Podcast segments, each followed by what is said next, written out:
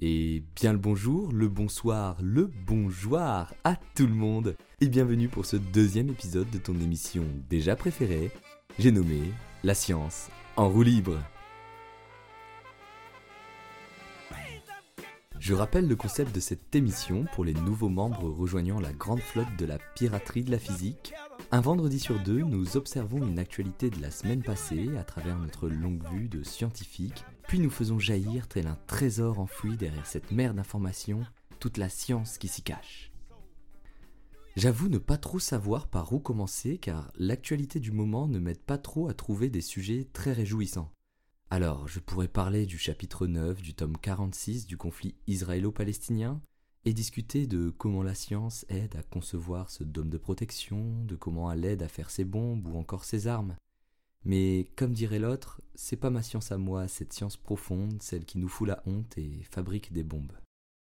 De plus, je ne veux pas prendre le risque de me faire censurer par l'ARCOM pour une de mes vannes bancales sur Martine en vacances en Israël, en Palestine ou en Asie. hein. Enfin, en Asie en deux mots, hein, attention. Mais heureusement, une nouvelle réjouissante nous est parvenue puisqu'un nouveau président, que dis-je, un nouveau prophète, a débarqué dans l'actualité accompagné de sa tronçonneuse bénite. J'ai nommé le grand, l'unique, Javier Milei.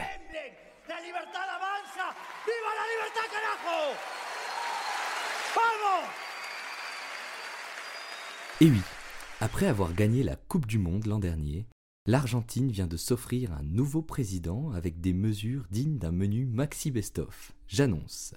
Redresser l'économie de l'État à l'aide de sa tronçonneuse bénite, suppression d'une grande partie des ministères, disparition du peso contre le dollar, interdiction du droit à l'inventement et ce qui fait office de jouet dans notre Happy Meal, il est bien évidemment climato-sceptique. Bon, je sais ce que vous vous dites, ce gars, c'est sûrement un chic type. Et vous avez totalement raison. Je vais même vous faire une petite confidence. Moi je l'aime bien, Javier. Ok, il ne croit pas au changement climatique, mais qui peut prétendre n'avoir aucun défaut? D'ailleurs, ce nouveau super zéro, enfin héros, s'est fait féliciter par toute la bande des Avengers du complot. C'est donc officiel, Iron Milley rejoint l'équipe de Captain Trump et Spider Bolsonaro. Attention, je n'ai pas la prétention de juger les propos de mon nouvel meilleur ami sur ses potentielles mesures, mais en tant que bon pote, je me dois de le reprendre sur les sciences. En effet, écoutons ce qu'il a à nous dire sur sa vision du réchauffement climatique, plus exactement du réchauffement global des températures de la planète. Lo que yo digo es que existe en la historia de la Tierra un ciclo de temperaturas. Es decir, hay un comportamiento cíclico. Vous n'avez rien compris? Mon incroyable niveau d'espagnol LV2 va vous aider. Alors Ravière a dit Ce que je vous dis, c'est qu'il existe un cycle de température dans l'histoire de la Terre, c'est-à-dire un comportement cyclique. Ce n'est toujours pas mieux? Ok. Alors ce que nous susurre à l'oreille mon nouveau meilleur ami, c'est que selon lui, le réchauffement climatique ne serait donc que passager. Ce qui n'est pas déconnant à première vue puisque c'est vrai, la Terre a, durant sa vie, connu plusieurs périodes de glaciation. On estime d'ailleurs que ces refroidissements pouvaient aller jusqu'à moins 6 degrés en moyenne. Petit aparté, on a souvent du mal à se représenter concrètement ces moyennes. En ce moment, par exemple, on entend souvent parler de plus 1 degré, plus 2 degrés. Mais dans notre vie de tous les jours, plus 1, plus 2 degrés, on s'en carre un peu l'oignon, vous me direz. C'est assez vrai, hein mais le problème c'est que cela correspond à une augmentation en moyenne sur toute la Terre, et pas que pour notre petit patelin paumé. Ainsi, une diminution de moins 6 degrés en moyenne correspondrait à avoir de la neige toute l'année du pôle nord jusqu'au nord de la France. Déjà qui caille de ouf là-haut, là, j'ose pas imaginer avec ça. hein. Qu'est-ce que c'est que ce pays? C'est pas possible. Il fait au moins, moins 8000. En résumé, c'est pas parce que c'est mon pote, mais Ravière marque un point sur ce terrain. Sauf que pas vraiment. Puisque ce phénomène naturel dont on parle ne se déroule que sur des immenses périodes de temps, c'est-à-dire à une échelle de milliers d'années. À titre d'exemple, on estime que la dernière ère glaciaire s'est arrêtée il y a 10 000 ans et aurait duré 100 000 ans.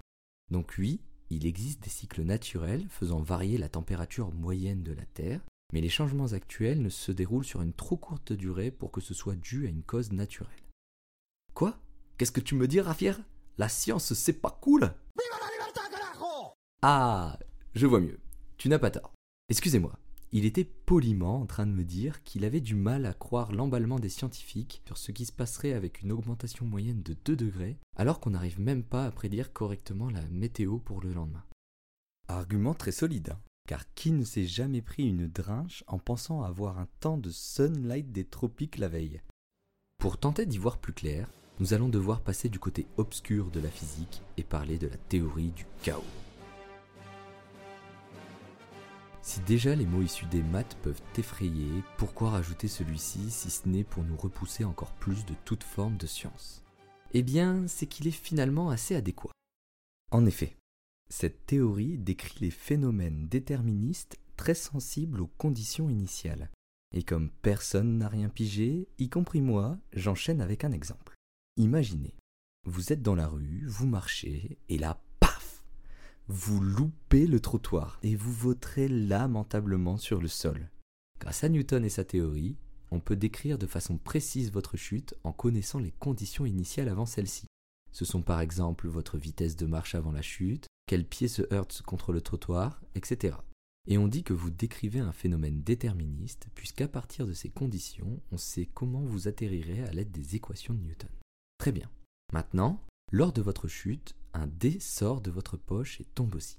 Toujours selon Newton, on doit être capable de savoir sur quelle face il sera à la fin, en appliquant la même stratégie, vous me direz. Eh bien, en réalité, non, puisque notre dé est extrêmement sensible aux conditions initiales, c'est-à-dire qu'un minuscule changement d'inclinaison, qu'il tombe sur un tout petit caillou ou autre, change radicalement le résultat à la fin. En guise de comparaison, si on changeait l'endroit où vous vous prenez le trottoir sur le gros pouce de votre orteil à la place de votre petit doigt de pied par exemple, vous ne vous mettrez pas à faire un salto suivi d'une triple vrille avant de tomber. Non, vous tomberez quasiment de la même façon. C'est donc des mouvements comme celui de notre dé que notre théorie du chaos observe. Des mouvements où le moindre petit écart au début peut changer radicalement l'arrivée. Mais c'est-y quoi le lien avec la météo dans tout ça? J'y viens. Cette théorie a été popularisée par le mathématicien Lorentz, qui est aussi l'ancêtre des titres putaclic de YouTube, puisque pour parler de ses travaux lors d'une conférence et attirer du monde, il l'a nommé Le battement d'aile d'un papillon au Brésil peut-il provoquer une tornade au Texas? Son titre a tellement bien marché qu'il est resté dans les annales sous le nom de l'effet papillon, souvent mal interprété d'ailleurs. En effet, ce qu'il sous-entend, ce n'est pas que notre papillon à lui seul est à l'origine d'une tornade par un concours de circonstances. Ce qu'il dit, c'est que le moindre petit changement dans les relevés météo, comme le battement d'aile d'un papillon, peut changer totalement nos prédictions et peut potentiellement faire apparaître une tornade quelque part. La météo est donc, comme notre dé, imprédictible à cause du chaos. C'est donc un échec et et une victoire écrasante pour Ravière, puisque oui, il est quasiment impossible, ou du moins extrêmement compliqué, de prédire les changements météorologiques sur une courte période de temps. Mais qu'est-ce que j'entends? Mais oui, ce sont les Jedi des mathématiques qui, armés de la force de la moyenne, viennent en finir avec le chaos. Et oui, s'il est impossible de prédire sur le court terme à un endroit bien précis s'il y aura une pluie violente, une tornade ou de l'orage, on peut cependant être sûr qu'en moyenne, sur un temps plus long et un espace plus grand, qu'un phénomène va se produire. C'est la réelle force de la théorie du chaos, et c'est grâce à elle qu'on peut prédire les effets qui apparaîtront en moyenne à l'échelle de la Terre. Donc non, Ravière, la communauté scientifique a raison de s'inquiéter, car leurs prédictions en termes de réchauffement climatique sont justes. Pour finir, je ne préfère pas lui lancer la pierre, ça serait trop facile. Après tout, je pense qu'on a tous une part de Ravière en nous, une part de doute, et c'est précieux de le cultiver, car le doute est à la base de la recherche scientifique. Cependant, on ne doit pas oublier de bien se renseigner sur l'état actuel de la science qui correspond au savoir accumulé et vérifié depuis tard l'époque. Ça marche Ravière, j'arrive Bon, sur ce je vous dis à la prochaine, je dois aller vite couper du bois avec mon super poteau.